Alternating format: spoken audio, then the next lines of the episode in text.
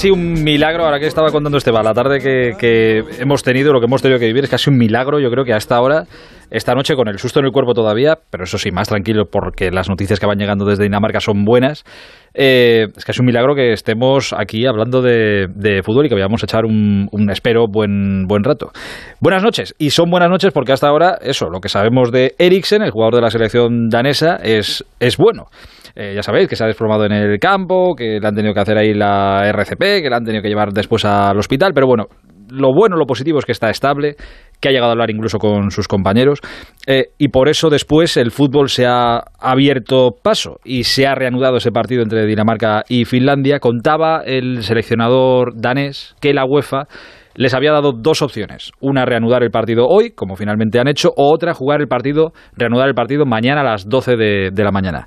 Entiendo que después de haber hablado con su compañero, con Eriksen desde el hospital, los ánimos han tranquilizado mucho, los jugadores tenían otra motivación y por eso han decidido reanudar el partido en el día de hoy. Pero insisto, ha sido de verdad dramático durante unos minutos, nos temíamos todos lo peor. Em, pero bueno, la Eurocopa ha seguido adelante y de todo esto y de muchas más cosas tenemos que hablar durante las próximas dos horas. Ya se ha jugado la primera jornada de la Euro en dos de los seis grupos. En el grupo A, Gales y Suiza han empatado a uno. En el grupo B, Finlandia ha ganado 1-0 a Dinamarca. Y Bélgica, sin esforzarse mucho, ha ganado 3-0 a Rusia. Mañana a las 3, Inglaterra-Croacia. Austria-Macedonia a las 6, Macedonia del Norte y a las nueve Países Bajos, Ucrania. Pero vamos a ir poco a poco. Lo primero, lo que acaba de terminar, ese Bélgica 3, Rusia 0 en San Petersburgo, nos lo ha contado Alejandro Romero. Hola Romero, buenas noches. Hola, ¿qué tal Aitor? Buenas noches. Entonces, ahora que ya has visto a Bélgica un partido, ¿ya te atreves a meterla en el grupo de favoritos o no? Sí, claro. Yo la he metido. Ya, pero como decías anoche que había que esperar. Bueno, pues había que esperar, a ver, pero hombre, yo creo que de partida, si hablamos de, un, de, cinco selecciones, una de ellas es, es, Bélgica. Y hoy, bueno, pues ha demostrado que llega en un buen estado de forma, en una buena condición, que el equipo sigue funcionando, que tiene un engranaje magníficamente engrasado y que aun a pesar de que hoy, por ejemplo, contaba con ausencias importantes, sobre todo la de De Bruyne y Witzel, y que Hazard ha salido en los últimos eh, minutos, aunque alguno más que el otro día, ha jugado casi 16. Ha dejado alguna cosita Hazard, ¿eh? Que el de sí, sí, ha dejado alguna pinceladas. Sí, sí, ha dejado pinceladas en el medio, arrancando, marchándose, desequilibrando. Le han tenido que voltear un par de veces al suelo. Se le ve con sonrisa, aunque alguna vez también le han sacudido. Pero la verdad es que bueno lo que ha estado no, lo ha hecho mal y su hermano tampoco Torgan Hazard. O sea que a mí me ha, encantado Bélgica. Ha sido muy superior a, Rusia. En la primera parte la ha aplastado prácticamente a Rusia y en la segunda pues ha dejado llevar un poco y ha aparecido la figura de Romelu Lukaku, el jugador del Inter, es este búfalo que ya resolvía en la primera parte abriendo el marcador y faltando dos minutos ha encontrado alguna pelota en la frontal del área y ha resuelto también. O sea que, bueno, pues, pues la selección que fue tercera en el Mundial de Rusia y que demuestra que está perfectamente engrasada y que llega aquí a esta Eurocopa dispuesta a intentar reverdecer laureles, ¿no? Y que le costó precisamente a Francia, lo contábamos antes en el Radio Estadio, en aquel Mundial la tuvo que eliminar Francia y por la mínima 1-0, o sea que podía haber llegado perfectamente a la final. Bélgica presenta credenciales. Voy a ir saludando gente que tenemos por aquí esta noche. Está Alexis por ahí. Hola, Alexis. Hola, Aitor. ¿Cómo estamos? Buenas noches. Eh, está por aquí Miguel Venegas. Hola, Miguel. Hola, ¿qué tal? Está por ahí también Cayetano Ros. ¿Cayetano está allá? Hola, Cayetano. Hola. buenas noches. ¿Qué tal? Muy buenas. Eh, antes de nada, es que estaba escuchando a Miguel en Radio Estadio decirlo de que a Lukaku se le ha menospreciado durante toda su carrera. Pasa que yo tengo la sensación, desde fuera, que Lukaku es el típico delantero que te asusta y que se habla muy bien de él y que se le pone como figura cuando te toca jugar contra él. O cuando viene a la selección, es maravilloso. Es la bomba, es un búfalo, todo lo que quieras. Pero luego no, no está en la categoría de delantero super top por el que se pegan todos los grandes. O yo, no tengo esa sensación, vamos. Yo, creo que sí, ¿eh? sinceramente. Y desde hace mucho. Yo, de verdad, cuando. no, es no, es, no es Haaland, que hay media Europa peleándose por él ahora. Yo quiero recordar que el United pagó 90 kilos por él, el United, al Chelsea. Y el cuando jugaban al United, el sistema de juego del United de Mourinho era el primer balón era largo a, Lukaku para que la bajara y, y jugara línea llegar. Y, jugar con los demás. Y sin embargo en Bélgica jugaba más bien pues a los espacios, a combinar con, con, con Hazard y, De Bruyne. Y yo creo que se le ha tachado muchas veces por su físico, de jugador muy, muy, muy tronquete, muy de remate y ya está. Hombre, es un tanque. Y, yo recuerdo con, con, el Everton jugaba muy tirado a la derecha, aprovechando mucho las diagonales y, bueno, ya por no hablar de antes cuando, cuando era más joven en el Anderlecht, ¿no?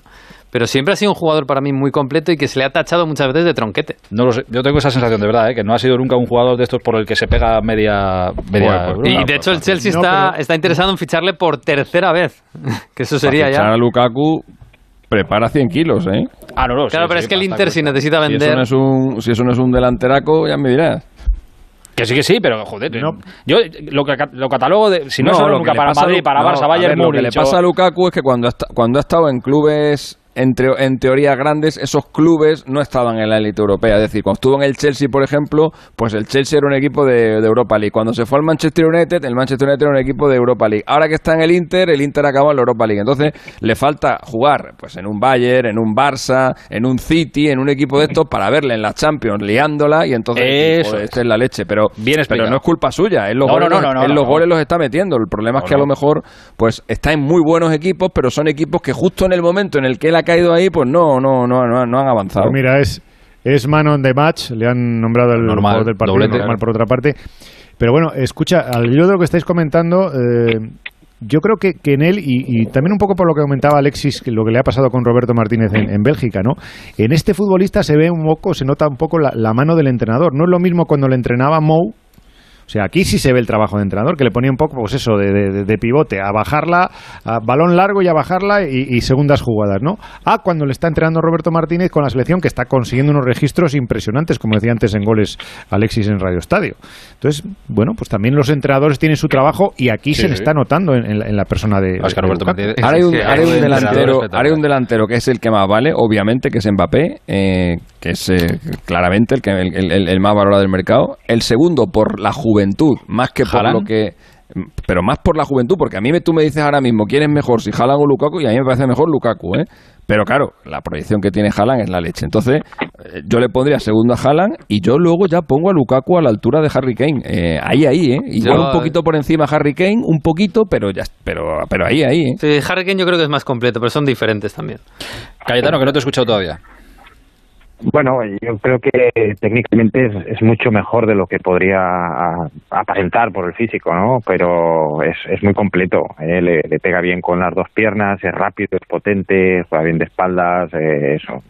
Hombre, yo creo que está un poquito por debajo de Haaland, ¿eh? Yo creo que Haaland es superior. Haaland me parece una bestia. Este también lo es, pero pero yo me parece uno de los mejores delanteros de, Europa, pero algo por debajo de, de Haaland y de Mbappé, aunque son muy diferentes, pero sí que se asemeja más a, a Haaland por el físico.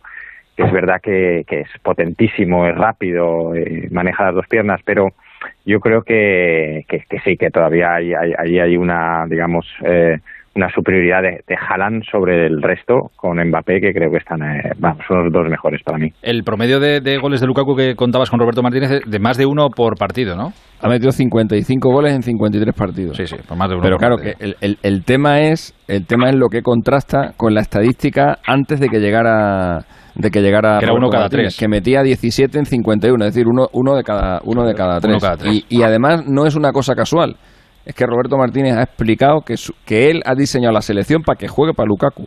Eh, y, el, y su sistema de juego es para jugar para Lukaku. y eso lo, eso, lo ha contado, eso lo contó él en el Mundial y, y, se nota y, y está claro. Eh, el tema es que el, resumen así rápido del partido es que, bueno, es verdad que a Rusia pues le da lo que le da, pero que Bélgica hoy sin jugadores como, bueno, Hazard ha jugado 20 minutos, sin jugadores como De Bruyne, por ejemplo, sin Bitzel eh, y con Lukaku en plan estrella, le ha sobrado la segunda parte para cargarse a, a su primer rival en esta Eurocopa, para cargarse a Rusia. 3-0 y para casa. Creo que ha sido lo que todos esperábamos y creo que no ha sorprendido, ni ha sorprendido a nadie ni ha decepcionado a nadie. No, yo para empezar, Rusia creo que ha vuelto al statu quo anterior a su mundial, que era lo que esperábamos. Todo sorprendió el, su mundial. Que se bajara el gas. Que, se, bajara, sí, Fue muy sorprendente lo del mundial. Y Bélgica sigue en su misma línea. Es que Bélgica, para mí, Bélgica no tiene. Para mí, el once inicial de Bélgica es muy, muy bueno, pero no es mejor que, que el de Francia, que el de Portugal, ni siquiera que el de Inglaterra, para mí. Pero lo que tiene es un pedazo de entrenador que ha hecho un equipo que lleva eh, casi 10 años jugando a lo mismo y jugando muy bien. Y por eso es candidato al título. Bueno, eh, es que yo creo que Hazard va a dar en la Eurocopa todo el rendimiento que no ha dado en los dos últimos años en Madrid. Eso a Florentino le va a encantar eso.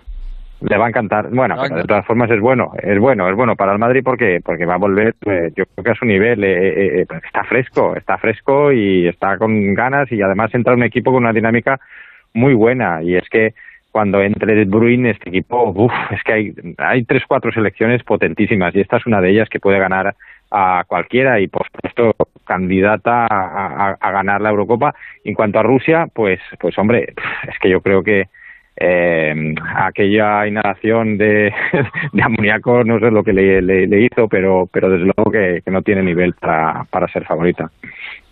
Bueno, eh, ¿alguien quería decir algo más de la selección de Bélgica? Es vuestro momento. Por cierto, Curto ha hecho una buena parada al, principio, creo que ha sido. Luego tampoco es que haya aparecido mucho más. Pero bueno, por destacar a, todos.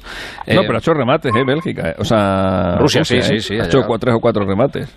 bueno, en, algo es algo. En Rusia es, suplente, bueno, es internacional ruso Denis Cherichev que ha, salido a jugar por lesión del compañero, es, suplente también en Rusia. Sí, para mí sorprendentemente. escucha, es que le ha sacado y luego le ha cambiado la segunda parte por, por Miranchu. O sea, que es que. Bueno, es, con una carita es que ayer es muy bueno, ¿eh? También, ¿eh? Que, que lleva una temporada malísima en el Valencia. ¿eh? Pues es que no ha jugado casi en Valencia tampoco. Pero es por eso. Es que no, no tenía ni para jugar en el equipo eh, muy disminuido de, este año con Javi Gracia, o sea que yo entiendo que no sea titular también. La parte de arriba de Rusia está muy bien. Zobnin, Golovin, eh, y Diuba están muy bien. O sea, es un, es un, es una de o sea, son cuatro jugadores de, ataque de, de, un nivel notable. Pero, Cherisev y me, Miranchuk... Me veo, incapaz de rebatirte absolutamente nada. para mí, Cherisev y Miranchuk, los dos son mejores. Lo que pasa es que es verdad que en sus equipos no han jugado este año ha jugado poco, digamos, pero a mí me sigue sorprendiendo porque los dos además han rendido muy bien. Eh, es que tocaba el botón que no tenía que. sí, se me ha oído. Eh, Apaga todo el mundo, Aitor. Sí, sí, Nos quedamos aquí tú y yo. Claro, es correcto. Eh, bueno, no tenemos ninguna duda. Bélgica va a pasar como primera en, en este grupo. Este eh, grupo es típico de 9-3-3-3, ¿eh? Y de triple eh, empate y de diferencia de goles. Con el sorpresón que ha pegado hoy Finlandia, lo normal es que Rusia le gana a Finlandia y que luego Dinamarca le gana a Rusia y acaben todos con tres puntos. Y, y el que pierda por menos con Bélgica, pues será el que quede segundo. Yo la única duda que tengo con Bélgica es, el, central Boyata. ¿eh? No sé si conoce bien, pero a mí me deja algunas dudas en el partido de hoy. El central que no te escuchamos. Boyata, Boyata. Boyata, Boyata. Sí, yo, me, esperaba, me esperaba que jugara Dineyer ahí, de hecho, que el del Lyon. Me parece un poco más...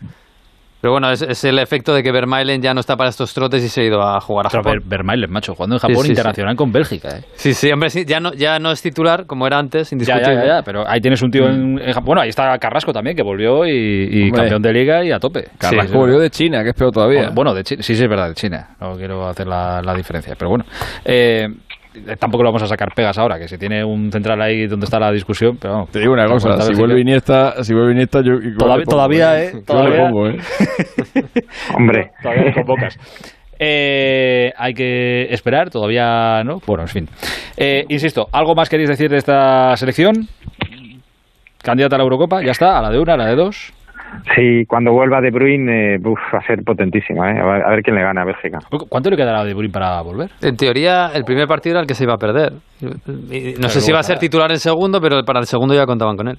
Romero, ¿te, imaginas? Roberto Martínez cuenta con él para, para jugar el, segundo partido. Por eso le ha dejado fuera a él y también a, a. Los dos les ha dejado. Lo que pasa es que Witzel, lo de Witzel es más problemático porque viene de una lesión de tendón de Aquiles. Y imagino que no, no, no es para te recuperas y eres titular, que es lo que debería ser, ¿no? O sea, que supongo que irá entrando poco a poco. Bueno, eh, ¿Alguien decía algo? No. Eh, no, le iba a preguntar yo a, Romero. ¿Viste las declaraciones de, de, Menier hablando de Florentino? Lo que le dijo Florentino cuando se encontró después de lesionar a Hazard y todo aquello. Sí, sí, sí, sí. sí, El amiguito. Hoy, mira, hoy, hoy ha protagonizado nada más salir al, campo, ha sido el, autor del segundo gol y luego ha sido el del pase del tercer gol de, Lukaku, que por cierto lo han hecho a la hora todos los jugadores de Rusia, porque ha arrancado desde la banda, ha ido por dentro, ha llegado al círculo central, ha arrancado desde la posición interior y le ha metido el pase a Lukaku y Lukaku ha resuelto. O sea que... ¿Cuántos años tiene el, hermano de Eden, Hatar? Pues tiene unos, como, tendrá 26 o por ahí, te lo miro ahora mismo, pero... Pensé, pensé, fíjate, pensé que era Torgan, pensé que era, más, pensé que era más joven. No, ya lleva 28 tiene ya. Alguien me decía esta tarde que igual el Madrid había fichado al que no era. Torgan, no, hombre, no. Torgan, a ver, está haciendo una buena carrera, no es titular indiscutible en el Dortmund, aunque juega mucho. Ha hecho una buena carrera en Bundesliga, pero ni mucho menos al nivel de su hermano. Y además juega diferente, juega más, es más liviano, más rápido quizás, pero menos resolutivo. De hecho, está jugando de carrilero izquierdo. Eh, en teoría, cuando Eden Hazard sea titular, será Carrasco el que pase a, la banda y, Hazard juega arriba. Cuando Eden Respecto lo que ha dicho, de lo que ha dicho Romero de que le han dejado el campo abierto a, a Hazard y a, Lukaku, es que Rusia, es que Rusia defiende muy mal. Eh, y es que muy mal, muy y, no y estos defienden todavía peor, estos defienden todavía peor que los anteriores que eran los Beresuski, los Ignatievich y, eh, y Akinfev que era el portero. Es que yo no sé cómo a esta gente no le, cómo, cómo a esta gente no les metimos un carro. Es que es que yo no me lo puedo creer. Todavía estamos, todavía estamos en el Luzhniki que nos parecía que nos parecía un muro aquello, nos parecía un muro infranqueable y esta gente defendía fatal. Yo qué sé, si es que, hay, tardes, tardes que en un, la cosa un amistoso dos meses antes les habíamos metido tres goles. Si es que es una cosa rarísima. si ellos mismos creían que iban a caer en el grupo, en el mundial, ellos mismos. Pero, fue para el 2000 y pico que, vamos, todo horizontal. Y vamos, a hacer una cosa, vamos a intentar llamarte otra vez porque ese teléfono algo está fallando allí. Ahora recuperamos la conexión con Cayetano, que si no, no, nos escuchamos. Eh, que digo que todavía estamos dando pasos allí en el Lundiki, como bien sabes. Llevamos 13.512. ¿Solo? 13.513 ya. Han pasado tres años, tú.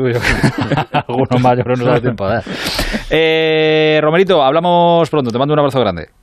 Nada, que ha debutado también Mateo Laoz, que... Ah, bueno, está bastante bien, está bastante bien, que luego es que la sí, bueno, se le, reclama, se le reclama una posible tarjeta de Donker por una acción prácticamente al final del partido, pero bueno, yo Escucha, con los arbitrajes, con las cosas que hemos visto hoy, si solo se le reclama una tarjeta, ¿eh? ni tan mal. Puede el penalti que hemos visto en un lado, el fuera de juego, bueno, el fuera de juego de Lukaku, yo cada vez que lo miro, insisto, yo estoy con Dauden. Yo sigo viendo fuera de juego por todos los lados. Mm. por todos lados. Es que, ¿alguien opina lo contrario? ¿Alguien sabría explicar lo contrario? Yo que con las, con las líneas de las líneas te tienes que fiar. Es que nuestro ojo nos puede engañar. Pero, pero que no, pero, pero es clarísimo el, de Lukaku. El, tema, ya no, el tema es si el, el, pequeño roce en el rival supone ah, bueno, es verdad, tú, no, ya, ya, sí, es verdad. Esa, que es, la, teoría. No, claro, intenta, Jugar, intenta jugar claramente el balón, es fuera, eh, no es fuera de juego. Sí, pero, intenta jugar el balón porque está Lukaku detrás. Claro, es un pase. el pase a Lukaku es un pase. Pero, intenta jugarlo, intenta jugarlo. Sí, sí, bueno, a mí no sé. A mí eso me deja todas las dudas sabidas y por haber. Estoy contigo, Hitor, porque no estoy contigo y con Dauden. Yo no, lo, no, lo, termino de entender. Porque ese, además venir el que digo, perdón, eh, el que mete el paso es Castaña antes de lesionarse. Eh, y cuando sale el, el, balón en el pase de Castaña está en claro fuera de juego Lukaku, se está beneficiando de la, de la posición antirreglamentaria. Entonces, bueno, pero bueno, yo es que soy del, del antiguo de la antigua orbe del, fútbol, pero ahora como los, las normativas son todas como son. No, pues, escucha, pero si puede ser de puede ser de la orbe de hace un mes, pero en la de hace un mes ya te, se te queda antigua. Ya es una cosa. Pero a ver, un momento. Eh, cuando el balón, un momento, que es que esto, esto es una cosa de reglamento. Cuando el balón sale de mm, no, sé qué el compañero de Lukaku. Castaña, Castaña, Lukaku está un metro fuera de juego. da igual donde esté Lukaku no importa no importa. Si el balón va a un defensa eh, a un defensa ruso que intenta jugar el balón, da igual si tiene uno o treinta belgas detrás, da igual. Si, el, si un defensa ruso intenta jugar el balón y como consecuencia de intentar jugar el balón, el balón va para atrás y le llega a un belga, es una jugada nueva. Ya, pero él comete es una jugada nueva. El defensa ruso comete el error porque quiere evitar que el balón le llegue pero no importa, pero no importa porque la posición de Lukaku eh, es en segunda jugada y en segunda jugada ya no está en fuera de juego. O sea, eso, eso, que entonces, eso, eso, Entonces, lo que, Dime. Dime, Romero. Entonces, lo que tiene que hacer el defensor ruso, me parece que era Semenov, lo que tiene que hacer es quitarse, quitarse y no tocar la pelota. Correcto, y es un fuera de juego de libro. Correcto. Y, luego, por lo que sea, le dicen que no es fuera de juego y se queda en ese momento no sabe que es fuera de juego. Y se queda con una cara de tonto. Le coge Putin y, no, lo Te voy a decir lo que tiene que hacer, te voy a decir lo que tiene que hacer el defensa ruso, despejar bien. Sí, bueno, claro, le coge Cherchesov, le coge Cherchesov y le manda a Siberia. Que está según Eurocopa, máquina. Que está según Eurocopa, máquina. Despeja bien el balón, anda. Ya, ya, pero. Le coge Cherchesov y le manda a Siberia si no toca la pelota, si no va a, hacer, no, va a tocar el balón ni hacer despejar bien, joder. No puede volver. Si luego tiran las líneas y dicen, no, no, si Lukaku estaba bien. Madre mía, ese muchacho no puede volver a, no puede volver a Rusia, te lo digo yo. En fin, eh, da igual, si se puede explicar muchas veces y tendrá razón seguramente, pero que, es, es, raro. Seguro, que seguro, que seguro. Sí, Eh, Romerito, un abrazo muy grande, cuídate. Cuidaros mucho. Un abrazo. Hasta Romero, lo has hecho muy bien hoy, ¿eh? Hasta bastante bien, hasta bastante Vamos, procuramos ahí con tu ayuda siempre, ya sabes. Sí, sí, sí. mejor, ¿eh? Ahí mejor, pero bien. Sin ti no soy nadie. Adiós, Romero. Hasta luego. Eh, oye, ¿cómo tenéis el, el Bueno, veo que Alexis ha ido remontando poco a poco. Eh, lo ha pasado fatal, eh, tío. Pero por, por eso, por eso. ¿Cómo, ¿Cómo tenéis el cuerpo de, de después de, de lo que hemos visto en el Dinamarca-Finlandia?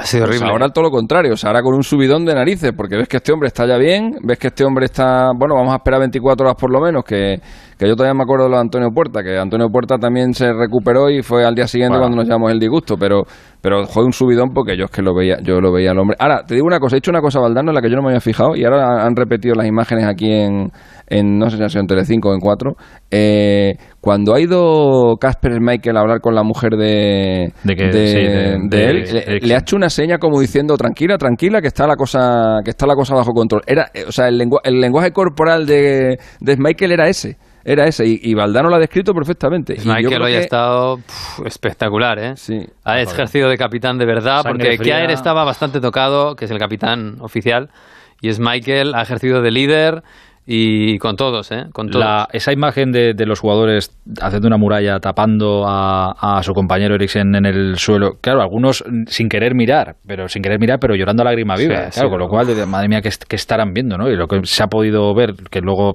todo ya es cuestionable, ¿eh? la realización televisiva quizá ha tenido momentos también que tal, pero luego, bueno, en fin, cada uno que piense lo que quiera. Eh, ha dicho Casper Hullman, el seleccionador de Dinamarca, eh, textualmente ha dicho, fue una noche realmente difícil que nos recordó a todos cuáles son las cosas más importantes en la vida.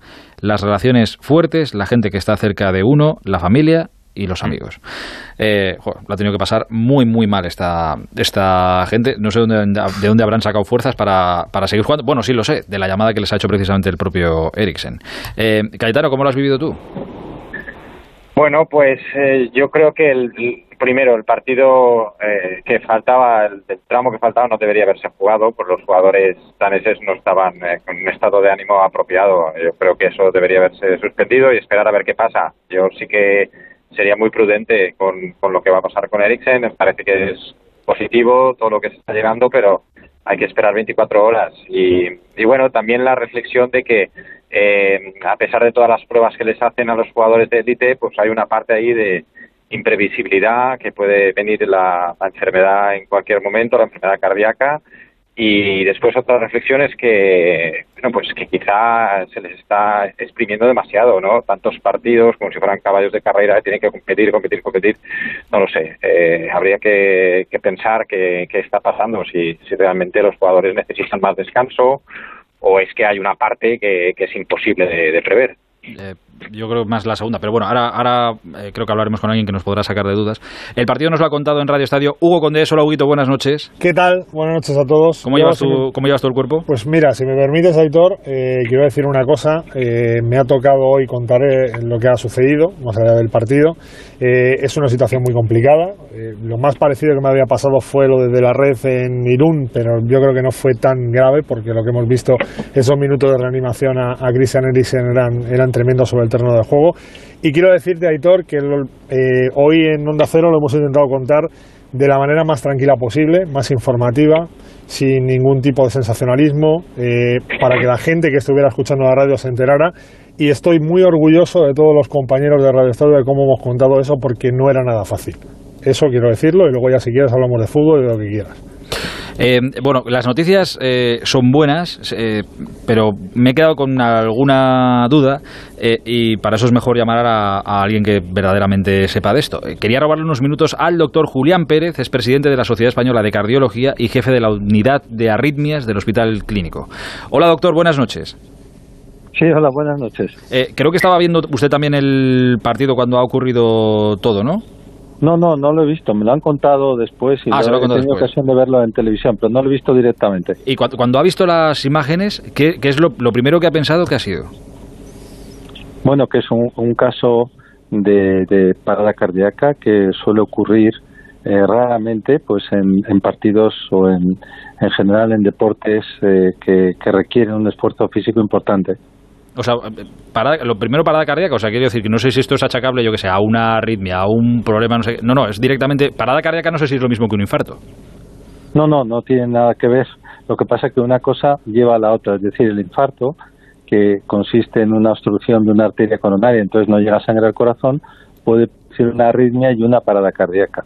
Pero, pero en realidad lo que suele suceder en estos casos, y, lo que he tenido ocasión de ver es cómo, cómo cae el jugador dando unos pasos, es que de repente el corazón ya no puede mandar sangre porque está latiendo tan rápido que es incapaz de hacerlo. Entonces el cerebro no recibe la sangre y en cuestión de segundos el jugador pierde el conocimiento y cae al suelo.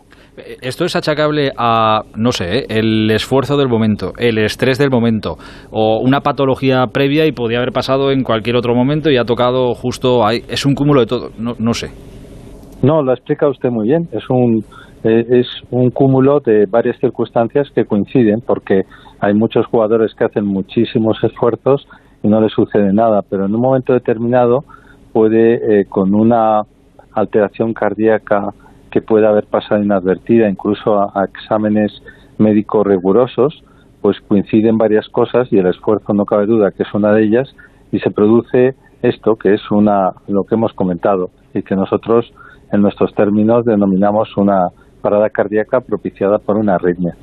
Eh, claro, por desgracia, doctor, nos ha tocado eh, vivir alguna otra situación como esta. Eh, yo creo que lo que nunca habíamos visto hacer había sido una RCP a un jugador en el campo. Yo, por lo menos, ha sido cuando de verdad se me han puesto los pelos de punta, cuando se le han puesto, no con un desfibrilador, que quizá se disimula un poco más, sino con la mano de verdad a, darle, que ahí es donde nos hemos temido todos lo, lo, peor. pero entiendo que, que cuando han dejado de hacerle ese masaje cardíaco es cuando usted como experto en esto habrá dicho, ostras, algo va bien, porque si no el masaje tendría que haber sido más largo, ¿no?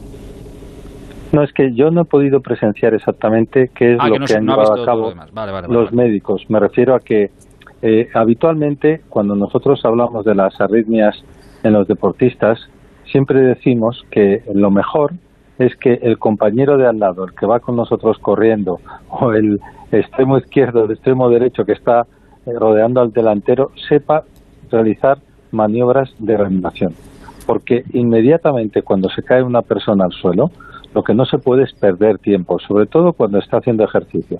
Otra cosa distinta es que, tenga una lipotimia, que estos son las pérdidas de conocimiento que se producen con mucha frecuencia en situaciones en espacios cerrados, cuando alguien se empieza a marear poco a poco, etcétera. Pero aún así, lo que hay que hacer es cuatro cosas que son muy sencillas. La primera, tomar el pulso y, y mantener un poco la calma. Si no existe pulso, inmediatamente hay que iniciar maniobras de reanimación. Y luego, estas maniobras de reanimación, que son masaje cardíaco, como probablemente es lo que ustedes han presenciado, tienen que seguir del desfibrilador, porque el que realmente salva la vida es el desfibrilador. Es decir, es excepcional que alguien salga adelante de una parada cardíaca si no se utiliza el desfibrilador.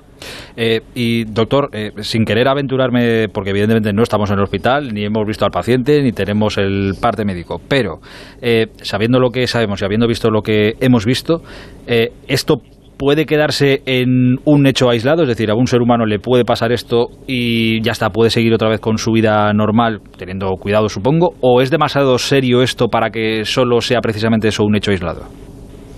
Bueno, primero, efectivamente, una persona puede tener un episodio así en toda su vida.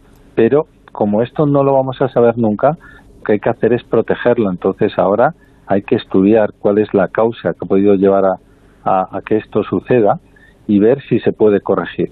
Entonces, eh, en otras ocasiones hemos comentado lo que ha sucedido con otros jugadores de fútbol, se les ha analizado, se les ha estudiado bien y se han encontrado pues algunas anomalías que no se pueden solucionar por completo. Entonces lo que hay que procurar es que eh, si vuelve a suceder esto, pues inmediatamente el desfilador lo lleve implantado. Y por eso hay jugadores de fútbol, por ejemplo, que han llegado a jugar partidos eh, teniendo un, un aparatito que es como un marcapasos, pero que además tiene la capacidad de dar un choque eléctrico y sacar adelante a una persona de una arritmia. Pero estamos hablando con, muy poco conocimiento de causa porque realmente esto es lo que nosotros hablamos en nuestros congresos cuando hablamos de la muerte súbita en los deportistas.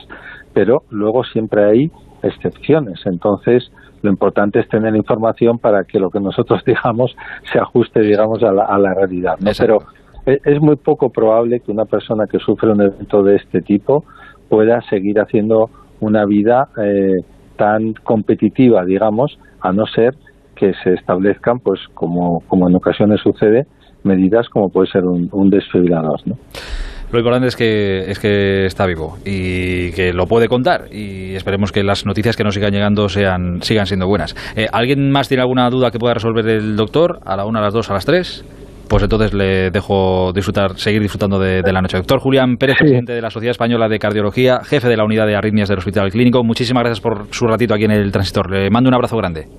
Sí, eh, Pérez Villacastín, lo digo porque muchas veces me conocen como Villacastín. Pues Pero sí, sí, quería, sí quería comentar que yo creo que es una historia de éxito, es decir, cómo ha salido el jugador ya despierto significa que eh, probablemente lo han hecho muy bien las personas que lo han atendido y que esto, estas desgracias tienen solución si se ponen los medios necesarios. Y los medios necesarios pasan primero por la educación. Todas las personas deberíamos saber cómo reaccionar ante una parada cardíaca. Y luego el uso de desfibriladores en estos casos, por supuesto, porque con todo el dinero que, que nos gastamos en el fútbol, tienen que estar los estadios pues muy preparados para este tipo de cosas. Pero creo que hay que felicitar a los que lo han atendido porque ha salido despierto y probablemente el pronóstico va a ser excelente. Hoy los héroes sí que es verdad que han sido ellos y ha funcionado todo como, como debe funcionar. Doctor, un abrazo muy grande. Muchísimas gracias. Gracias a ustedes. Un saludo hasta ahora. Eh, la verdad es que han sido pocos segundos. Yo no sé en qué pocos segundos han entrado todos y estaban ya dándole el, masaje cardíaco. Eh, ha ido todo bastante, bastante bien y creo que ha funcionado todo. 12 segundos han tardado. 12 segundos. 12 segundos. Sí, ha tenido mucha suerte entrado, Porque el árbitro, el árbitro se ha dado cuenta rápido y ha llamado corriendo a los. Pasa que creo, que la norma, eh, creo que la norma dice que cuando pasa algo así, los servicios médicos pueden saltar al campo, da igual que el árbitro lo vea o no lo vea, diga el árbitro lo que sea, creo que pueden saltar, pero es verdad que el árbitro lo ha visto. Pero imagínate, imagínate que, que, que le pasa lo, lo que a mí, que yo no me había dado cuenta. ¿sabes? que, Es que puede ser que los servicios médicos no se hayan dado cuenta, porque no sé, que estén a otra cosa o que tengan en ese momento, estén hablando entre ellos en la. Sí, sí, y no se den cuenta de que se caiga el Que el, balón esté, que el balón esté en la otra punta del campo y crean que se ha lesionado. de hecho, el eh, día que se cayó Marvin bien fue, eh, que fue hace 18 años, en un partido de Copa Confederaciones entre Colombia y Camerún, eh, tardaron en darse cuenta que se había caído, porque estaba el balón estaba en otra parte del campo y él estaba en el centro del campo, estaba en su estaba en su propio campo, pero al, lado de la, de la línea de centro y no le vieron y estuvo un rato ahí. Y, luego ya cuando, cuando le vieron se paró el partido efectivamente, pero, pero mira, eso es una cosa, pero eso es una cosa que hemos que también lo hemos comentado esta tarde en el Radio Estadio, a, a Foel le, sacaron del, del campo, eh, le cambiaron y, y le empezaron a atender en la banda eh, y el partido se reanudó a los dos minutos. Y mientras estaba él en la banda muriéndose, se estaba jugando el partido de fútbol. Sus compañeros estaban jugando el partido de fútbol al lado. Y además hubo un montón de primeros planos de la cara de Fue totalmente perdida, con los ojos totalmente, totalmente idos. Y oye, mira, pues eh, en eso, en eso sí que hemos, em, sí que hemos mejorado. El partido se ha parado inmediatamente, se interrumpió todo. Dame, un segundo porque eh, me interesaba también. ¿Te acuerdas de, te acuerdas Alex? Bueno, y Venegas también se tiene que acordar. Nos tenemos que acordar todos. que hablamos con él en el mundial de Rusia, yo creo que fue, de Jesús Seba, ¿te acuerdas? Sí, claro. es ojeador de la selección de Bélgica, trabaja para, en el equipo de, Roberto Martínez y claro, evidentemente, pues él estaba en el estadio esta tarde en Copenhague, pues preparando su informe de las dos selecciones a las que se va a tener que enfrentar Bélgica, a Dinamarca y a Finlandia. Y ha vivido in situ, pues todo esto en una tarde que supongo que no va a olvidar nunca. Hola Jesús, buenas noches. Hola, buenas noches. Eh, ¿Estás en Copenhague todavía? Sí, sí, vuelvo mañana para, para Bruselas otra vez. Eh, lo dicho, una, una de las tardes que se te va a quedar grabada en la mente para siempre, entiendo. Sí, sí, porque han sido muchas emociones, porque antes del partido la verdad es que, que se, era como recuperar un poco la, la normalidad, ¿no? Eh, el ambiente que había en los alrededores del estadio, eh, antes de empezar, luego pues mm, lo, escuchar los himnos, el, bueno, el vivir un poco el partido pues como nos tenían acostumbrado ¿no? anteriormente sin embargo luego se ha quedado todo eh, helado todo frío todo eran momentos en los que sinceramente los que vamos ahí esperamos lo peor.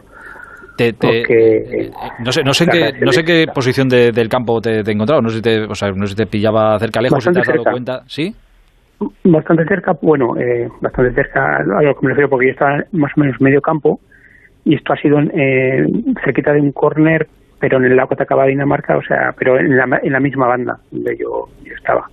Entonces, desde la altura, desde que estaba un poco más alto, sí que veíamos, aunque lo tapaban y han intentado, en ningún momento se viera, sí que se veíamos cómo intentaban reanimar, y entonces cuando he visto todo eso, ha sido momentos de, de eso, de, mucha expectación, pero de eso de que primero era murmullo y luego era un silencio, silencio de, de, eso de, esperar ahí sin saber muy bien qué decir, qué, mirar o cosas de estas que, que, pasan y, y, es difícil expresarlo con, con palabras, pero que de las veces que dices que, aunque te pincharan no, no sentirías nada porque se te congela todo me imagino. Eh, entre otras cosas, pues es que no había tampoco información cuando se lo han llevado del campo, os habéis quedado ahí. Entiendo que cuando estáis en el campo y, pasa lo que pasa y se lo llevan, entiendo que todos pensáis que, oye, pues, pues ya está, pues aquí nos vamos todos a, casa y, ya está. Pero luego, claro, luego os comunican que os quedéis donde estabais y se reanuda el, partido, que entiendo que también para todo el mundo habrá sido también un ánimo de, ostras, que, que la cosa pintaba muy mal, pero que no está tan mal han ido avisando, eh, bueno, la primera vez han dicho que hasta menos cuarto, creo que era hasta las 7.45 que tuvimos que esperar, pero luego sí es verdad que han ido avisando del estado de, del jugador, o sea, tanto por la por la megafonía como por el marcador lo que decían y todo eran claro noticias mucho más alentadoras. Primero han dicho de que de que respiraba que se habían llevado dijéramos al hospital pero que, respiraba. Entonces la gente ya bueno, se ha animado. Y luego ya la definitiva es cuando han dicho que estaba en el hospital y que estaba estabilizado, pues cuando ya la gente ha empezado a, pues a, cantar, las dos aficiones, ¿eh? Y a, nombrar su nombre y un poco la gente ha vuelto a despertarse. Eh, pues ya la gente ha ido pues eso a coger ya más pues a bebidas, a volver a sus asientos, porque ya te digo que hasta ese momento la gente estaba todo como paralizada. Eh, Jesús, eh, no, sé si, no sé si en, algún momento, entiendo que no, porque ya quedaba poco también para que empezara el partido de, Bélgica, pero es que hemos escuchado a, Roberto Martínez, al seleccionador belga, antes de, su partido, eh, decir que, ostras, que ellos también habían vivido momentos complicados porque, ostras, sin ir más lejos, pues fíjate, el que ha sido la estrella hoy, Lukaku, es compañero, de, compañero de equipo de, de Eriksen en, el Inter, ¿no? Y que habían vivido también momentos complicados. No sé si has llegado a hablar con ellos y te han dicho si sabes cómo se ha vivido allí porque no ha tenido que ser fácil tampoco. No, no, no, no, no. estaba el partido de Dinamarca y la verdad es que, tío, si he hablado más por las emisoras que me han llamado de radio y eso que, que, con alguien de, del entorno, además, porque ya te digo que no. Eran momentos que estabas ahí paralizado, no, y no, no, no, no he hablado con, con ellos, pero imagino lo que dices. Eran compañeros y y ya, ya te digo, cuando estás ahí ya te olvidas un poco de todo y ya como persona al ver esa situación te deja te deja un poco en shock eh, eh, te deja el estómago mal te deja el cuerpo mal luego es verdad que al vivir esa esas situaciones tan que, que pensar lo peor luego como las noticias han sido de que ya están hospitalizados como que la gente ha vuelto a como un golpe de, de adrenalina, ¿no? Otra vez ha, vuelto a enchufar a, la gente, ¿eh? porque luego es verdad que el partido en sí, la segunda parte, la verdad es que ha sido un partido un poco bueno, de sensaciones raras, imagino, los jugadores. Yo creo que no, no estaban, no estaban. De hecho, el cambio de, del capitán ayer yo creo que ha sido más debido a tema mental que a, a lo táctico o, o, o que tuviera cualquier problema físico. Es más yo creo que es de los jugadores que más afectado, he podido ver. Em, Jesús, eh, bueno, eh, insisto, eh, que, parece que somos así un poco insensibles. No, no, que las noticias son buenas, afortunadamente son buenas. Está en el hospital, ha hablado con sus compañeros, etcétera, etcétera. Todo esto lo sabemos y ojalá las noticias vayan siendo mejores. ¿Has podido ver tú el partido de Bélgica? Claro, tú estás a lo tuyo, es que me acuerdo que nos lo comentabas esto en el partido de, en el Mundial de Rusia, que, tú veías, mm. a la, selección que menos veías casi era para la que trabajas, para, para la mía, sí, sí, sí, sí, sí. No, no, he llegado ya casi al final pero bueno, mañana estaré con ellos y seguro que me lo cuentan. No, y no te preocupes que no Seba, la tuya, la, Seba, la tuya es España, coño. Tú, a Bélgica te paga. Bueno, sí. Bélgica, te paga, claro, sí, es la sí. que te paga. Pero la tuya es España, coño, no fastidies. En, una, en una final España-Bélgica no te digo yo a quién- con quién iría Jesús. Con, con España seguro. Y, y- y encima cobrando. No se lo voy a preguntar Bélgica. porque le metemos en un Escucha, marrón muy gordo. eh, iría No, no, con. España y cobrando de. Bélgica, con un par. Jesús, no te lo pregunto que es un marrón muy gordo contestar a esa pregunta. No, no, primero vamos a llegar. Primero vamos a llegar. Vamos Eso, a llegar. Oye, Jesús, ha vivido un partido histórico, ¿eh? Es la primera vez en la historia de la Eurocopa y de la Copa del Mundo que un equipo gana un partido con un remate. Finlandia, sí, sí. O sea, ese, info- ese informe que tienes en tus manos es histórico, macho. ¿Qué, qué- pondrán, qué pondrán en ese informe? ¿Qué habrás puesto Eso, en este no, informe eso- es lo que le iba a preguntar yo, que qué has puesto en el informe, porque La vamos. Pues que me lleva un susto muy gordo, me pondré en el informe. este sí, sí. muy gordo. Mira, deportivamente no sé, pero el susto ha sido joder, No sé. para quitarse el No, sombrero. Eh, Jesús, oye, muchísimas gracias por, por atender la llamada del transistor de Onda Cero. Te mando un abrazo grande, cuídate mucho. Muchas gracias. Hasta ahora. Hasta luego. Eh, joder, es que las sensaciones han tenido que ser curiosas, ¿eh? Insisto, la, la primera duda que nos, ha, que nos ha entrado a todos es, ostras, ¿por qué está tardando la UEFA tanto en suspender el partido? Y luego ya veis eh, lo que ha contado el seleccionador, que les han dado dos opciones, jugarlo hoy a las ocho y media como ha sido, o eh, jugarlo mañana, reanudarlo mañana a las 12 de la mañana. Entiendo que una vez han hablado con Eriksen desde el hospital, los compañeros, eh, pues han dicho, pues venga, pues ya que estamos y que está todo el público aquí y demás, pues lo, lo jugamos hoy. Pero que en un principio se entendía poco que se reanudara el partido pero se ha reanudado. Eh, deportivamente, un equipo que debutaba en la Eurocopa ha ganado 0-1 a, a Dinamarca. Es de lo poquito que te has llevado a la boca, Hugo, más allá del Sí, susto. no, lo ha dicho Alexis, es histórico. Un equipo que solo tira una vez a portería.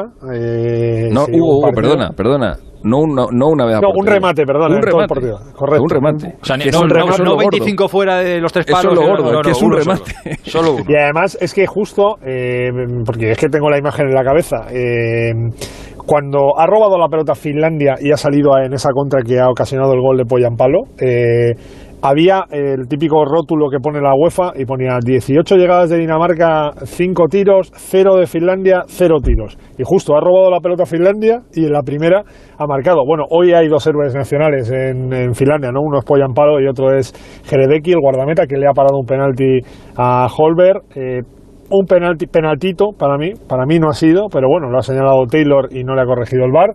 Y bueno, pues se ha hecho justicia porque creo que al final, pues mira, Finlandia hoy es un país muy feliz consiguiendo la victoria en su debut. Para la historia quedará, ¿eh? Ese gol de Pollan Palo. Sí, Eh, sí. Hombre, grande justicia no sé. ¿eh? Bueno, se ha hecho justicia, dice Justicia, en fin. Se ha hecho justicia con el penalti, porque creo Sí, que era- sí. no era penalti y lo ha parado el Y portero. lo ha tirado no fatal, Joyver, lo ha tirado fatal. ¿Ves? Alexis, en eso coincidiremos que no es penalti, ¿no? No, para nada. Ah, vale, para vale, nada, vale, para sí. nada. Se ha hecho justicia con el penalti, Alexis. Que no, me, no me habías entendido. No, es que se le está escuchando alguien de Dinamarca te le dice, "Tú me estás zumbado. no, no, no, no. Está bien como está. Eh, Huguito, un abrazo muy grande. Un abrazo para todos, chao. Hasta- oye, que lo que te quede en la Eurocopa sea bastante más tranquilo que lo de hoy. ¿eh? Sí, esperemos, Sí, esperemos. Yo ya no. Sí, efectivamente. Hemos cubierto no el grupo ya para... Sí, sí, por favor. Y sobre todo, la- lo mejor, que tengamos buenas noticias de Eriksen en los próximos días. Ojalá. Las contaremos. Gracias, Huguito. Chao. Hasta ahora. Eh, claro, es que ahí eh, está, claro, con todo lo que ha pasado, el partido de Bélgica, una de las grandes favoritas, y, y lo que ha pasado en el partido de, de Dinamarca, eh, parece que es que hoy no se ha jugado nada más. Y es verdad que antes de que ocurriera todo, se había jugado el Suiza-Gales. Esto yo creo que ha sido bastante. ¿Lo has visto, Alexis? Sí, claro. El empate, el empate a uno. Esto ha sido bastante injusto. Esto sí que ha sido Bastante, bastante, Pero bastante, bastante, bastante, bastante. injusto que Gales haya llevado un puntito de aquí. Pero, Esto sí que es pero para ha sido un partido de Gales, o sea, un partido de Gales con un tío muy grande que mete de cabeza, con un tío que se da un golpe en la cabeza y se hace una brecha, con el equipo defendiendo como titán. Es un partido de Gales, de fútbol galés. Y Suiza, claro, es que Suiza pues juega bien, sigue teniendo esa misma generación que, que depende mucho de la inspiración de los delanteros que no siempre están inspirados y hoy le ha faltado gol, una vez más. Es verdad que ha metido un gol que le daba la victoria y que lo han anulado por fuera de juego por muy poquito, pero a Suiza le sigue faltando pues el colmillo. Lo, lo bueno que tiene la... Ha habido una cosa que ha hecho muy bien Gales eh, y es eh, con, el, con el marcador en contra no se ha puesto nervioso, ha seguido, no se ha ido, no se ha, no se ha vuelto loco, tampoco es que tampoco es que tampoco tiene cosas para volverse loco, ha estado, ha estado, no, pero ha estado atrás tranquilo, sabiendo que lo suyo era eso, pues encontrar una, encontrar algún algún remate balón parado, encontrar algún tiro de fuera del área, alguna cosita, alguna falta, alguna historia de estas y han estado tranquilos y sobre todo sabiendo que hay otros dos partidos más en el grupo y que si hoy te meten tres te quedas fuera. Hombre, está Entonces claro han estado bien y han encontrado su ocasión. Una selección que tiene a una selección que tiene a de capitán, mucho estrés, mucho estrés, encima no, no se va a poner. Eh, y, que digo que la, Eurocopa tiene de bueno esto, que es que es un escaparate tan bonito que hoy te descubres, ostras, si hace tres días le hablas a cualquiera que le guste el fútbol, pero no mucho, eh, de embolo, pues te dice, joder, pues en bolo no tengo, no tengo el placer, la verdad. Y mm. joder, la verdad es que se ha marcado un pues partido. A nosotros nos complicó la vida bastante hace, hace tres o cuatro meses. Sí, ya, ya, ya, sí, De hecho, eh, no, no, no ah, Madrid, Yo creo recordar que uno de los dos partidos no lo jugó porque venía de lesión o estaba lesionado. Ha tenido lesiones este año. Pero es un jugador que. es, jugador, es, verdad que es un poco cabra loca a veces. Pero si está un poco centradito como estaba hoy, es, es posiblemente bueno, el jugador que más gol tiene de Suiza y, uno de los mejores. Después de Sakiri, posiblemente el que más calidad tenga en ataque. ¿Ves? Pero sí. En, y Sakiri hoy no ha hecho nada. En bolo fantástico, pero hoy Bale, Sakiri, Ramsey, nada. Bueno, bueno, Sakiri no ha hecho nada, sí, ha metido, no ha estado mal, pero no, no le ha faltado el, remate. A lo que es Sakiri, no, no, claro. nos ha servido para ver que está fuerte y que se ha bueno, cuadrado en el gimnasio como, como un titán, pero, pero poca... pero, no, pero no te hablaba del no te hablaba del Madrid, ¿eh? ¿eh? que también se ha enfrentado al Madrid con el Gladbach, te hablaba de la selección española, eh, que no sé si te el día que falló los dos penaltis Sergio Ramos. Eh, ah, ese, día estaba, ese, día jugó en bolo el partido y hizo un partidazo hizo un partidazo, jugó muy bien. de hecho, es un jugador que, que hace buen partido y luego se te olvida. es el que dio la asistencia de gol a, creo que fue a Freuler el que marcó el, el que marcó el gol, que luego lo empatamos al final con el gol de Gerard Moreno pero ella jugó ella jugó muy bien es que es, muy buen jugador lo que pasa es que tiene, este, este es irregular. un poquito tiene la cabeza un poquito para sí es un poco cabra loca a veces y es irregular. y quién no es un poco cabra loca en su vida mira mira Bale por, ejemplo, por ejemplo el capitán de Gales. Bueno todo esto es lo que ha pasado hoy. Mañana eh, tenemos otros tres partidos eh, hoy hemos tenido la primera jornada completa de la Eurocopa cuatro partidos hemos visto ya mañana insisto otros tres. Yo creo que mañana a las nueve de la noche vamos a ver eh, no a las tres de la tarde perdón vamos a ver uno de hasta ahora de los mejores partidos por lo menos a priori y los más atractivos. El Inglaterra-Croacia, que sobre el papel dices, ostras, pues te lo he visto hasta ahora. Lo que pasa es que Croacia da la impresión de que ha envejecido mucho desde el Mundial. E Inglaterra ha rejuvenecido mucho. Inglaterra, Inglaterra para mí tiene un equipazo espectacular, pero tiene un entrenador que del que no espero grandes cosas. Ojalá Eres un rajador de los. No, es que, es, verdad que tiene un equipazo. Eres un rajador. Coges el, la convocatoria de Inglaterra y tiene casi un jugadorazo por puesto. Casi. Espera, que va, a, que va a dar su tercer candidato. Ya ha dicho que va a ser candidato de Inglaterra y ayer, dijo que Francia. Espérate, que va a dar el tercer candidato. No, no, si yo vuelvo a decir, lo mismo que digo siempre. Francia es la favorita, pero yo tengo la la venada de que va, de que va a ganar Inglaterra, porque tiene una generación joven espectacular. Alfredo Martínez, buenas noches. Buenas noches. Alfredo mañana nos empieza a contar el camino de la que para Venegas puede ser la campeona de, Europa. Ya, lo veremos. Eh, bueno, de hecho, de hecho es una semifinal de mundial. la última semifinal del mundial y en la que Croacia se clasificó para la finalísima ante, ante Francia, ¿no? Lo cual da, una muestra del nivel, ¿no? Correcto. Es los jovencitos ingleses contra los no, tan, no tan jovencitos croatas.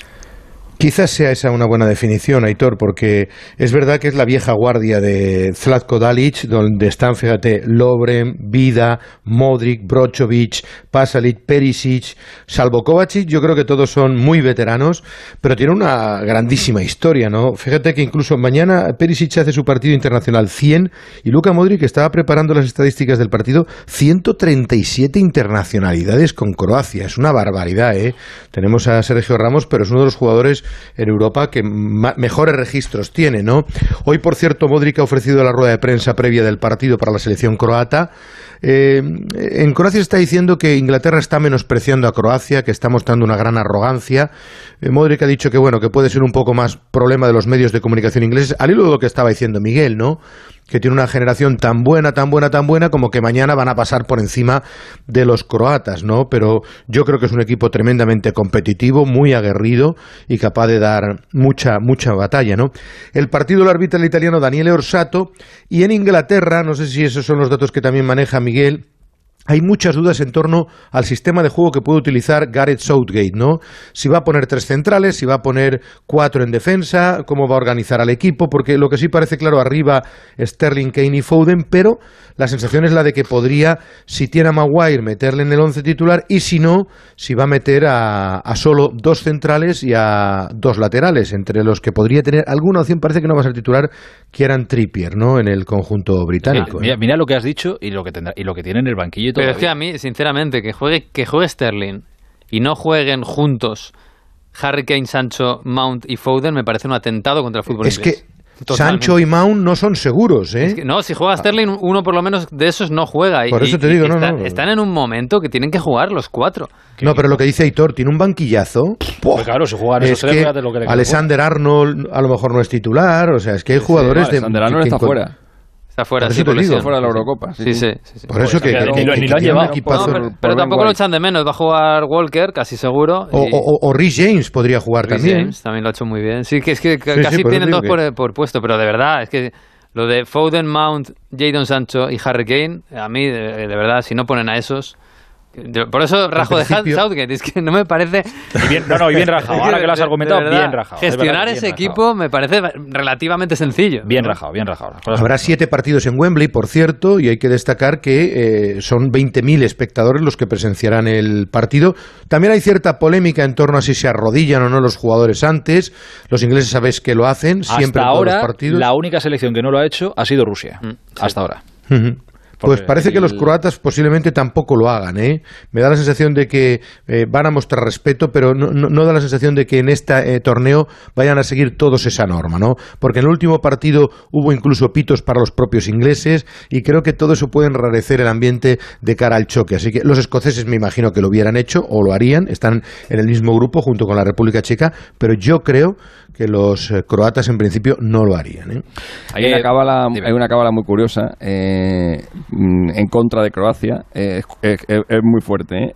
los últimos cinco europeos que han sido subcampeones del mundo, en la siguiente Eurocopa, o sea, solo dos años después de ser subcampeones del mundo, ninguno pasó a la fase de grupos. Y ahí están metidas Italia, Alemania, Francia y Holanda. El último subcampeón del mundo que pasó la fase de grupos en la siguiente Eurocopa fue Alemania en el 88. Bueno, pues, o sea, hay, una, maldición, ahora hay más una maldición sobre los, sobre los un eh, abrazo del mundo terrible. ¿eh? A los que escuchan Onda Cero Split, eh, les mandamos un abrazo muy grande. Mucho ánimo. Hasta el año que, ya no, pero ahora, que viene, que lo disfruten. Pero ahora, ahora hay más selecciones y clasifican más. Ahora es más difícil que se produzca eso. Es buena cábala, pero... ya veremos, ya veremos. con Holanda se produjo. Hombre, si Croacia, si Croacia no pasa la siguiente ronda, sí que es un fiasco tremendo. Yo la tengo puesta en el grupo. Como cuando, del... como cuando Holanda no la pasó, como cuando Francia no la pasó, como cuando Alemania. Lo recuerdas, pero no es lo normal pero como eh, Alemania estaba en un grupo con Letonia y se, y se quedó fuera. Italia, Croacia en las quinielas de todo el mundo tiene que acceder a cuartos o caer casi casi llegando a cuartos. Es, una de las entre el 8 y el 12 por lo menos. Eh, mañana este partido es a las 3 de la tarde. Alfredo, no te vayas que tengo que hablar contigo una cosa porque se habla más eh, en la, del Barça, se habla más ahora mismo en la selección de Países Bajos que, en, Barcelona. Sobre todo en Holanda, ahora te contaré. por eso, por eso. Mañana hay un bonito Países Bajos Ucrania, este sí que es el de las 9 de la noche eh, nos lo va a contar mañana en Radio Estadio Gonzalo Palafox. Gonzalo, buenas noches. Aitor, ¿qué tal? Muy Hay ganas de ver también al equipo de, de Boer, que le han mandado... Fíjate, la gente tiene mucha pasta y, muy, y, muy poca idea en lo que gastarlo y le han mandado hoy una avioneta para decirle cómo tiene que jugar. No, decimos que el lío que hay en España con el tema de la lista de, Luis Enrique, pues en Holanda eh, un tío directamente ha alquilado una, una avioneta que se ha paseado esta mañana por el entrenamiento de la selección holandesa pidiéndole al seleccionador, pidiéndole a Fran de Boer que juegue con un 4-3-3. Ese ahora mismo es la polémica, el dilema que hay en, Holanda. Incluso, ojo, eh, él ha dicho que va a seguir utilizando la defensa, que no es defensa de 5, porque al final puede ser defensa de 3 con, dos carrileros, y es que le ha criticado hasta, hasta su hermano, hasta Ronald, diciendo que Cruyff estará en su tumba eh, revolviéndose, viendo eh, cómo juega esta, esta Holanda. es verdad que a Holanda le han pasado muchas cosas en, este año. La primera, la, marcha de Kuma, no jugaba nada mal, porque es verdad que juega con tres centrales, pero claro, luego se te lesiona el más importante, que es Van Dijk. Y te quedas solamente con dos. Y ahora, hace unos días, se te lesiona, no sé si el segundo más importante, porque están el Brick, pero es Delict el jugador de la, de la Juventus. Y ahora mismo los problemas de, de, Holanda son, son importantes. Hace siete años que no están en una gran cita. La final de la Liga de Naciones que perdieron contra Portugal en 2019 yo creo que no es una, una gran cita. Y estamos acostumbrados a ver un equipo que igual sobre el papel... Eh, y sin fijarte en las edades dices, vale, es un equipo nuevo, es un equipo joven. No, no, todo lo contrario. O sea, el portero al que le marca el gol Iniesta en 2010 en la final del Mundial, Stekelenburg va a ser mañana titular con 38 años. Es que no pasa el tiempo. Han pasado 11 años y va a seguir jugando en Holanda. Eh, creo que solamente hay dos jugadores. Bueno, si no juega de elite, va a jugar un chico de 19 años del Ajax, que se llama Jurrien Timber, pero aparte de él, eh, solamente de John tiene menos de 25 años, porque Depay tiene 27, eh, porque Vignaldum gente tiene experimentada, 30, Gonzalo. eh, de Ron, por ejemplo, del Atalanta, no son jugadores jóvenes, pero bueno, vamos a ver cómo vuelve Holanda a una, a una gran cita. Y enfrente, una Ucrania, Holanda es la favorita de su grupo, evidentemente. Luego está Austria y, Macedonia, que creo que seguramente se van a luchar, van a luchar por, por la tercera posición. Y Ucrania lo que tiene que hacer es, es pasar, pasar de, de fase, la selección de, de Sechenko, eh, con jugadores que, bueno, pues el más interesante es seguramente Zinchenko, el, el lateral extremo del, del Manchester City y luego los, los conocidos. Eh, Yarmolenko, que ahora mismo está en, en el West Ham, eh, tenemos a Malinowski del Atalanta, a Marlos eh, del Shakhtar. Es una selección que sí que mezcla en este caso eh, madurez con, con veteranía y que tiene un objetivo, que es eh, pasar la fase de, de grupos. Y yo creo que el Y si le partido va preguntas a Venegas, ganar la Eurocopa. Bueno, a ver. No, no, cuidado. Shevchenko está demostrando ser un gran entrenador de futuro, ¿eh? bueno, de futuro, de presente. Alexis apunta, también Lo está haciendo muy bien. opciones. Lo está haciendo muy bien, de todo, verdad. Todo lo contrario que Fran de Boer, que le han echado Sí. cuatro veces en los últimos tres años y que tiene y que tiene un récord que nadie va a batir, que nadie va a volver a batir en la Premier League, que es eh, Mm. el único entrenador de la historia de la Premier que desde que le contrataron hasta que le echaron no perdió todos sus partidos y no metió ni un gol. Eso se lo, se lo dijo Mourinho. Ojo, se lo recordó Mourinho le después. trajeron, le trajeron, eh, le trajeron porque habían echado al entrenador anterior cuatro partidos, palmó los cuatro, no marcó ningún gol y le volvieron a echar otra vez. Pero Alexis, ¿qué pasa si tú le criticas Buen cuando le finiquito. está criticando su hermano? Sí. O sea, es No, que no, claro, claro, en nada, casa nada, tiene, está- tiene ah, pero apoyo. que- Obvio que, Yo he visto es los- obvio que no se llevan bien, porque si no, no le criticaría públicamente. sí, que yo he visto los partidos amistosos que ha jugado estos días y de verdad el- la táctica es balona de pay. Ya está. Hace No, no es tres mala, meses... no es mala táctica. Bueno, si eres Igual es un poco escasa, bueno, pero, es que es así. claro. Hace tres meses, en los partidos de clasificación para, para el Mundial, Ucrania empató en París contra Francia 1 a 1 y esa misma semana eh, Holanda perdió 4-2 contra Turquía, la misma Turquía Mm. que ayer recibía tres goles frente a Italia. Así que seguramente en el papel tú ves un Holanda-Ucrania y dices, va a ganar Holanda, seguro de calle. E igual mañana nos encontramos algo. Bien algo vendido, distinto. Gonzalo. Bien vendido, la verdad. Eh, pensaba que me daba tiempo antes de las 12 a contar todo lo que os tengo que contar y antes de ir con la información de la selección española, pero no me da, no me da tiempo. Dos minutos y zanjamos todo esto. El transistor. Aitor Gómez. Mañana juegan Holanda y Ucrania. Bueno, Holanda no, Países Bajos y Ucrania. Mañana tenemos ese partidazo entre Inglaterra y Croacia. Tengo mucho interés en saber cómo nos va a vender, que lo va a hacer bien, porque es capaz de venderle hielo a un esquimal. Cómo nos vende el partido que va a contar mañana en Radio Estadio entre Austria y Macedonia del Norte. Alberto Pereiro. Hola Pereiro, buenas noches. ¿Qué tal, chicos? ¿Cómo estáis? Muy buenas. Os estaba escuchando ahora eh, dar nombres y futbolistas y resultados de Holanda y tal. Y, ojo, madre mía. pues empiezas a venderlo Como bastante también. yo que Macedonia se cargó a Kosovo en la previa y que Austria pasó segunda del grupo con Polonia, ya, hasta ahí llego. El resto... Bueno, hombre, pero es un partido para ver a Alaba, a ver Sí, hombre, tal, no sé a. Garlinger, que es muy buen jugador. Claro, joder, hay y cositas. Sami Ser, que se está saliendo en el, en el. Leipzig, lo que quieras. Pero el 11 de Austria mañana es Alaba en portería, Alaba, Alaba, Alaba y Alaba en defensa. eh, Alaba Lo que Alaba. Alaba No, no, no, no, hombre, no. en no. el centro del campo y luego tres eh, Alabas y un Alaba delantero, que es una maravilla. Y, Sí, y a juega Pandes, no te digo más. Eh, Austria, Austria va a pasar seguro. Bueno, Macedonia será el que se quede en, Pero, en ¿qué? pero hay, hay algún equipo que no pase aquí. Eh, pues pues eh, toda esta primera fase es para eliminar a seis, ¿no? Sí, a Turquía, Sí, sí, que, a ver. que- que le han clavado tres ayer. Eh, pues sí, Eh, entre, eh, entre el resto me parece a mí que pasan todos. Bueno, da igual, que hay que escuchar el partido porque algo contarás. eh, Esto va a estar animado. Luego, de cualquier partido que parece que no, luego al final resulta que sí, ¿eh? Bueno, tendré que tirar de la pacoteca. Eh, si Que no, tenéis que no, ya alguna- verás cómo no. Si tenéis alguna serie recomendable, no, hombre, te van a gustar Leimer, te va a gustar Bau Garlinger Que ese sí, y, va a va- y, y bueno, y Bardi va a marcar un golazo de falta. Directa. este- eh, Miguel, este sí que es para cafeteros, ¿eh? Desde Hombre. centro. Que no, hombre, que no. Va a estar bien, ya lo verás. Que va a estar bien. Somos muy cafeteros. A las seis y media. Pero un abrazo grande. Chao, chao. Adiós, chao. Eh, Alfredo, quería quedarme contigo, que te decía que se hablaba más de, del Barça en la selección de Países Bajos que, que en Barcelona ahora mismo. Esto es lo que ha Bueno, es dicho... que el Dime, bueno, primero espera. Es que el Barcelona y Holanda están súper li- eh, ligados. De hecho, fíjate, Sí, ahora desde que le al seleccionador, sí.